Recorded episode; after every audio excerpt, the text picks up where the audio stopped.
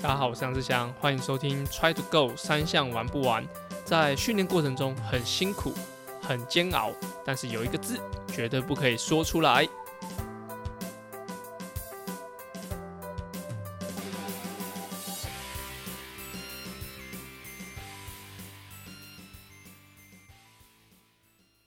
大家好，我是志祥。欢迎收听 Try to Go 三项玩不完周四的子节目。啊，原本呢就是呃 Try 样填三项频道的内容，那目前呢就是整合成 Try to Go 三项玩不完周四的节目，那希望呢能够把资讯统一在同一个 Pockets，让更多喜欢想要了解填三项的人都可以来这边收听。好，在一月十号的时候，就是卫福部那边公告了，现在户外就是还是需要佩戴口罩，但是如果是参加参加竞赛的话，就是可以运动竞赛的话，可以不用戴口罩，但也就是因为呃，我不晓得实际什么原因，也是看看新闻啊，就是呃，可能最近有一些进入台湾的一些政策，隔离的时间有一点调整，变七加七加七之类的哈。其实我没有太清楚现在的情况，因为那时候我回来是十四加七，十四天需要在防疫旅馆，那七天就自主管理，不要到人多的地方。那现在好像因为呃农历农历年的关系，所以有一点点跟动。所以，呃，可能也有因为这个原因，然后加上可能桃园的有些，就是应该是机场那边的人员有些染疫，然后到现在的人人数变高，所以大家就会开始比较呃担心疫情的状状态。但是其实我觉得在蛮多呃，可能我看到的媒体或者说我听到的事情，就觉觉得说其实。呃，国外他们的确诊人数很高，但是他们打疫苗的普及率又很低，所以他们其实对于这个疫情其实已经比较放松，就是有点这样得了就得了。然后他们疫苗普及率也没有台湾高，那反而现在台湾是就是深锁国门，那也很担心，很担心疫情的情况会就升温，就确诊人数，大家很追求那个零确诊的完美。但我自己不是什么呃非常专业的人士，也不是医疗背景的，所以呃我现在说的也就代表我自己的立场，跟 Try to Go 没有什么关系。就是我觉得像我们去杜哈的时候，其实呃他就确认你打完两剂，那也有 PCR 检测，那在在他们的的境内就是有一个呃 APP 你需要下载，那需要有一个认证之后，你到任何的场馆就是有点像我们的十连制啊，然后去。逼一下，那可以知道你要确定人在这里，然后需要手机需要开启定位模式，就是确保你这个人在哪里活动。他可能也是要要列管一下所有进来的人跟呃一些人流的部分。那其实他们的生活除了呃有佩戴口罩以外，他们在户外运动其实也是没什么在戴口罩，而且整个生活环境我觉得看起来其实就跟没有疫情的时候一样。那我觉得呃台湾的情况，也许大家会有很多舆论压力，就是。嗯，政就是确诊人数变高，政府不会做事情。那如果确诊人数很低，然后又又不开国门，那也是政府的问题。所以其实要被人家管跟管人，其实都很难。而且台湾是一个，我觉得对于这种防疫议题是非常洁癖，而且追求完美的情况。所以，嗯，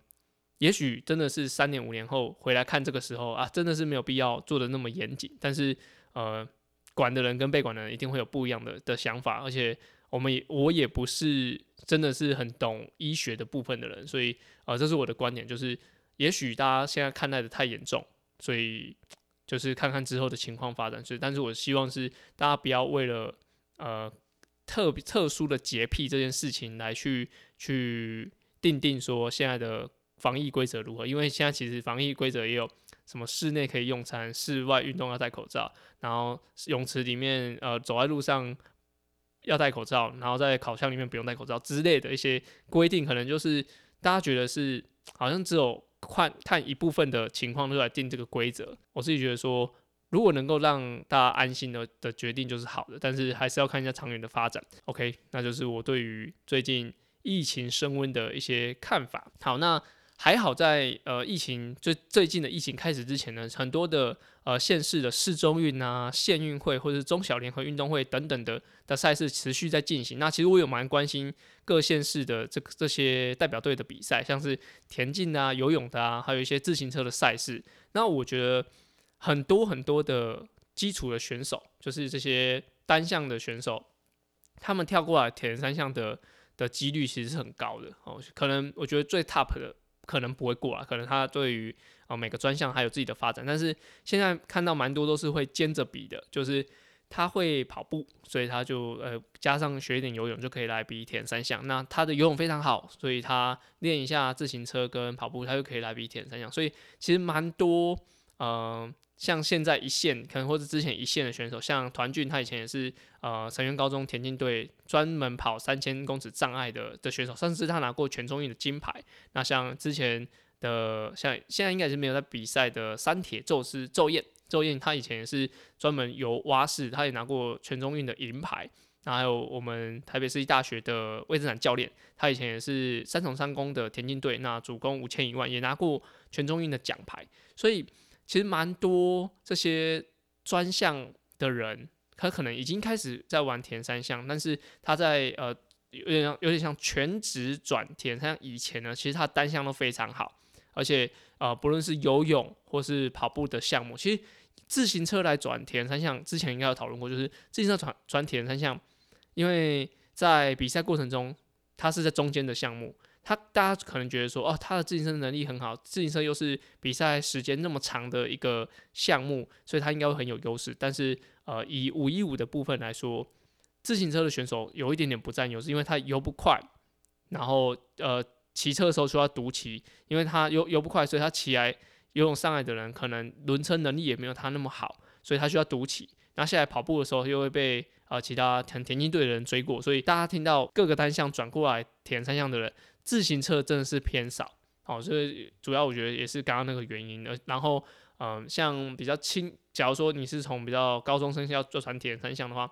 游泳的部分就是会落差就会很大。所以，假如说再好，可能除非你是可能高中女子组，高中女子组像以上次的花莲的比赛来说，脚踏车能力就非常重要，因为。它的爬坡段蛮多的，而且它有一些技巧性的下坡跟过弯，所以在那些比较极端或者说比较特殊的场地来说，你自行车能力很好是可以有优势的。但是这个仅限于在可能我看到的是高中女子组的部分，但是如果是你是高中男子组，就算你脚踏车能力真的是非常好，但是你的游泳跟跑步能力各都各输可能可能都一分钟两分钟，其实最后的那个结果还是会呃。屈居比较后面这样，所以在转田三项的过程，现在游泳跟跑步其实是蛮齐头并进的，就是呃哪一个是他的你的专项背景，其实对于最后的影响，我觉得都在伯仲之间。但是以自行车来说，稍微就比较可惜一点。之前我在阿跟阿根也有讨论过这个问题，那我们在前面的集数也有跟大家介绍，所以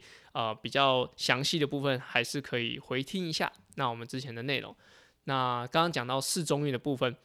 在市中运的比赛里面，它最主要就是取得全中运的资格嘛。那其实每个县市它定的的内容都不太一样。像那时候我高中的时候，在比一千五的时候，我记得他那时候是跑步，跑步一千五可能要四分十五以内。那我记得我跑四分十四吧。然后，但是我虽然我达标，而且我是那时候应该县赛的第一或第二名，但是我从来都没有参加过全中运的比赛。主要就是呃我在。我的真的跑步成绩在高高二之后成绩才比较好。那那时候其实我已经接触田三项，所以蛮多的规划跟那时候其实就学的方向也已经是要往田三项方发展，所以就完全没有参加过 全中运的部分。就是我是一个高中体育班然后田径队的选手，但是我有达标，而且我们那个就田径的竞赛的中长部有达标。全中运的人又不多，然后我又没有参加，所以其实我觉得我在高中来说是完全没有贡献的。对，所以除了就是我自己很快就考到大学以外，但是我在整个高中，比如说因为我们每一个人都身上应该就算是挂个业绩吧，对，就是啊能够给学校带来一些什么。那其实那也不是说什么抽成或什么，就是你自己有个荣誉感，加上呃可能你个每个部门，就像呃中长部就是田径的的呃竞赛的中长部。跟田赛的，比如说标枪、跳远这些，呃，可能大家都会希望在自己的项目上对学校有贡献，或者对自己的队友上啊有一些提升这样。但是我的部分就是完全没有什么贡献，所以我对于全中运是个非常陌生的。我我的第一次参加大型赛会就是大专杯跟全大运，哎，大专杯跟全运会这样子。所以在五年、十年后，可能很多的田三项的新星呢，都会从这些市中运啊，或是中小联合运动会里面出现，所以大家可以多观察一下。好，我们把注意放到国际的铁人三项上。就是在 Try 二四七这个网站上，Maka 宣布，Maka 就是呃之前有跟大家分享过，他要呃举办应该说 Sub 七、Sub 八、二二六 Sub 七，然后女子 Sub 八的这个活动。那他说在这几个月呃这几周呢，将会公告时间跟地点。那一月的时一月的时候会有官方的宣传的的应该算是公关的行程开始进行。那我自己猜啦，我自己猜他们在呃选择场地上可能会选择一个十二到十四度气温，或是说这个周间呃这个中间的一个呃温度，然后呃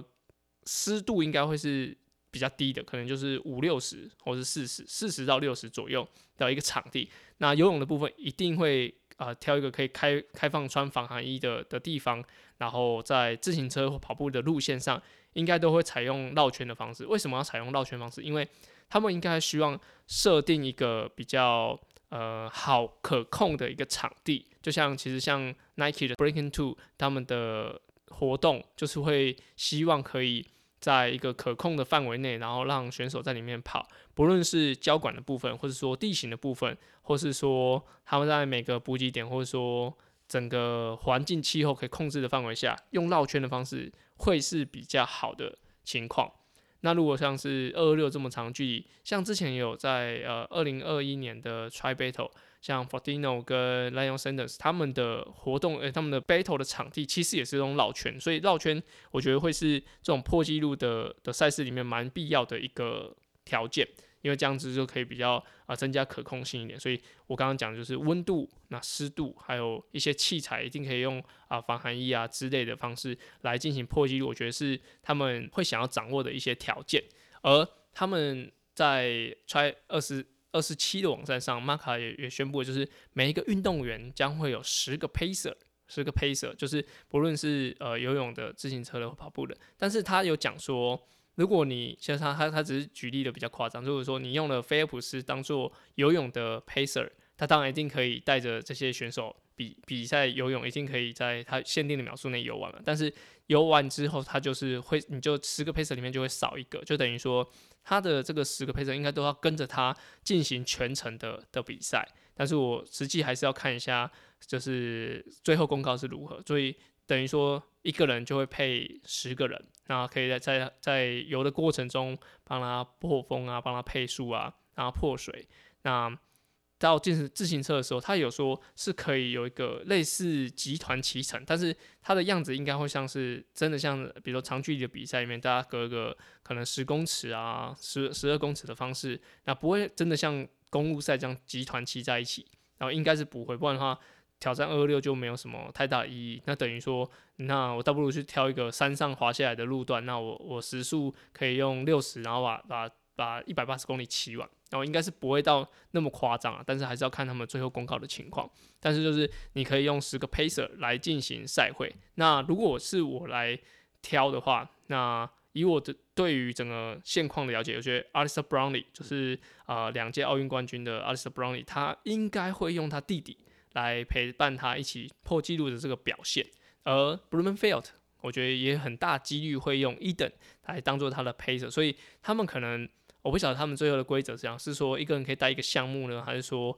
他要必须要全程陪完，还是怎么样？但一切的规则就是要等啊 Marka 他们在之后的网站上来公告，而且这我想到就是男生。要陪男生其实没有什么问题，就是就是主要找那个实力非常好的就可以了。但是如果是男生可以陪女生呢？因为女生也需要 sub 八，就是会有呃 Lucy Charles 跟 Spring Nicholas 他们两位选手要进行 sub 八的情况，所以在配 pacer 上是不是可以挑选异性的的人来进行，这就不知道。因为如果说要一定要找齐，比如说男生两个选手配。加二十个 pacer，那女生也要两个选手加二十个女生 pacer，我觉得是会有一点点困难的哦，可能吧。真的是如果说可以的话，把男生拿来抓过来当女生的 pacer，一定是比较稳的。像在之前自行车训练的时候，台中县队，台中县队那边就有传出一句话，叫做把女生当男生操，把男生当畜生操。好，所以就是可以用女生来练男生，那男生的话就可以教练可能骑摩托车或开车来来训练这样。所以在这种破纪录的情况下，如果男女是可以互相协助的话，我觉得女生其实要达成他们 sub 八的这个几率其实是会高很多。而且刚刚呃我在前几集有分享过，就是我觉得女生她要挑战呃 sub 八来说，我觉得几率一定是比男生 sub 七还要高的，因为在之前的记录像是八八小时十八，而且那是十年前的记录，要要比科技要比训练法。要突破这十八分钟，我觉得是几率是比较高的。而男生的话，他的距离有到二十一分钟，所以整个比较的难度来说，我觉得男生还是会非常辛苦的。而且整体来说，女男生要快这么多，我觉得是非常难。而且他们在这个同一个网址公告的内容说，他们说跑步至少一定要在两小时二十五内，就是你前面游玩三点八的游泳，三点八公里的游泳。一百八十公里自行车，最后这个跑步必须要在两小时二十五分才有机会可以 sub 七。而在前几天，应该是大概就是上周的时间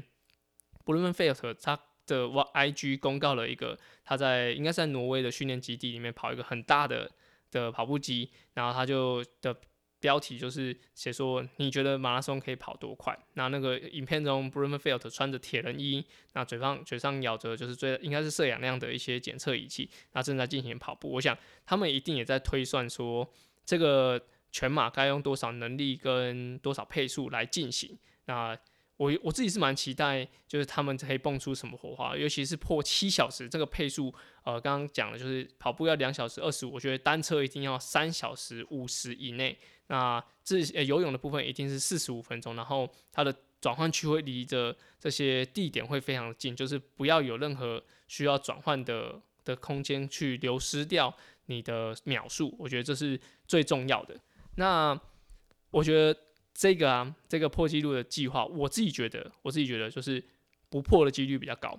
就是女生啊，女生可能是会可以到七小时五十。就是连玛卡自己都想说，女生破纪录的几率是非常高的，然后可以到七小时五十左右。那我自己也猜差不多可以这个实力，加上你有 pacer，那你限定的场地，还有你要的时间点来说，我觉得对选手来说，七小时五十，女生这两位选手来说，七小时五十是没什么问题。那男生的话，我就会想到那个 Nike 的 Breaking Two，他的计划，他第一次挑战的时候是两小时整，然后加二十五秒，其实基本上就是已经是。我觉得已经是算达成他们的目标，二十五秒对于整个马拉松来说，我觉得他要再破是真的指日可待。而且，其实我为什么前面讲说不破的原因比较高，是在于其实破二的计划，他们在讨论度来说，没有破的那一年的讨论度。就是他们应该有算过一些行销的部分，就是没有破，其实会比破了还要来的有讨论度。就是没有破，大家就讲说啊，那什么什么原因，什么什么原因，怎么样，怎么样，怎么样。但是首先条件是这个成绩要非常非常接近，就像啊刚刚前面讲，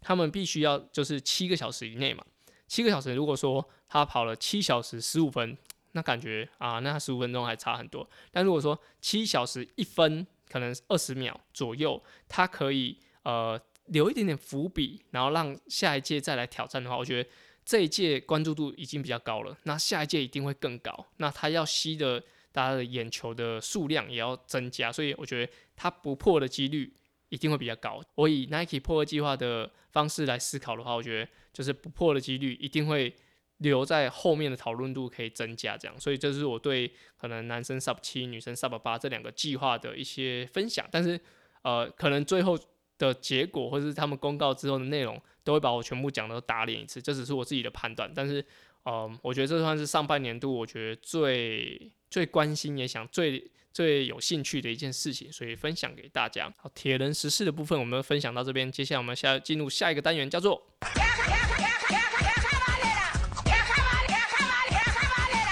卡卡巴内拉，好，标题呢？大家看到这一集的标题，就看到一个字，叫做累。那讲到累呢，就要跟大家分享一个故事，就是大学时期啊，就是那时候我大二，那我们有一些护卫高中的学弟一起，也是从就是高中毕业上来大一嘛，所以我们大一、大二的的学长学弟会一起训练。那时候有几位已经比较早就退出的，就是像赖佑新啊、蔡崇宇他们，我们就会一起训练这样。那其实，在训练的的时候，我在那当下啦，当下的能力是比他们好，所以假如说我们做一样的训练，他们的疲劳度一定会比我高，所以很长就是我们在一起训练，训练完之后，他们在说他们的身体状况的时候，就会很常说哦，好累啊，怎样怎样啊，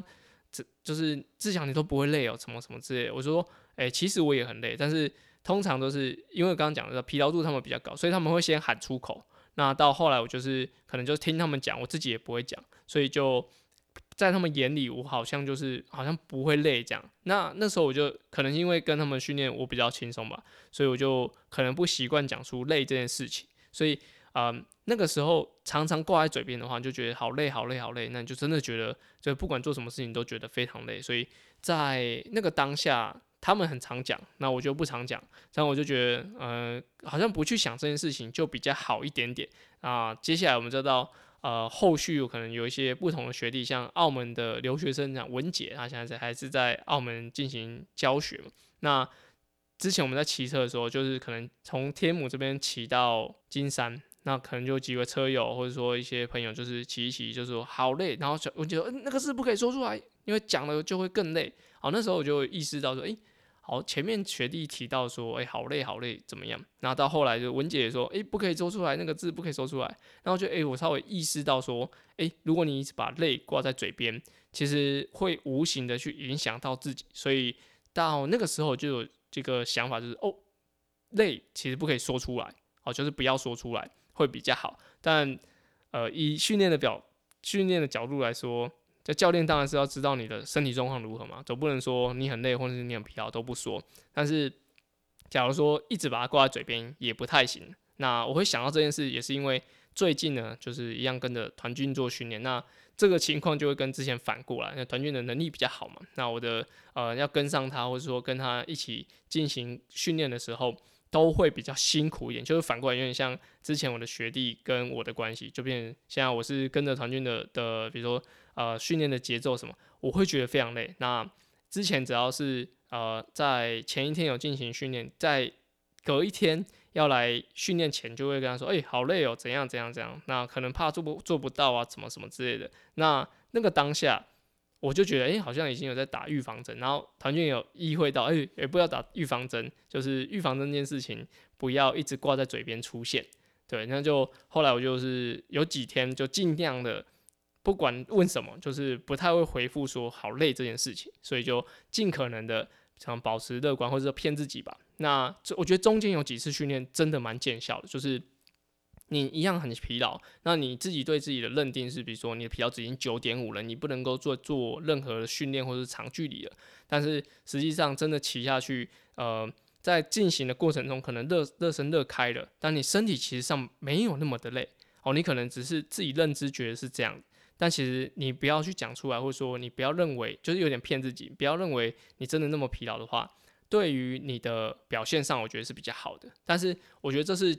呃，仅次于有一些训练啊，不是说长期都这样，长期那样也很容易会有疲呃过度疲劳的的情况发生。所以我觉得，如果你也是在跟着团体一起训练，或者说像你去跑团、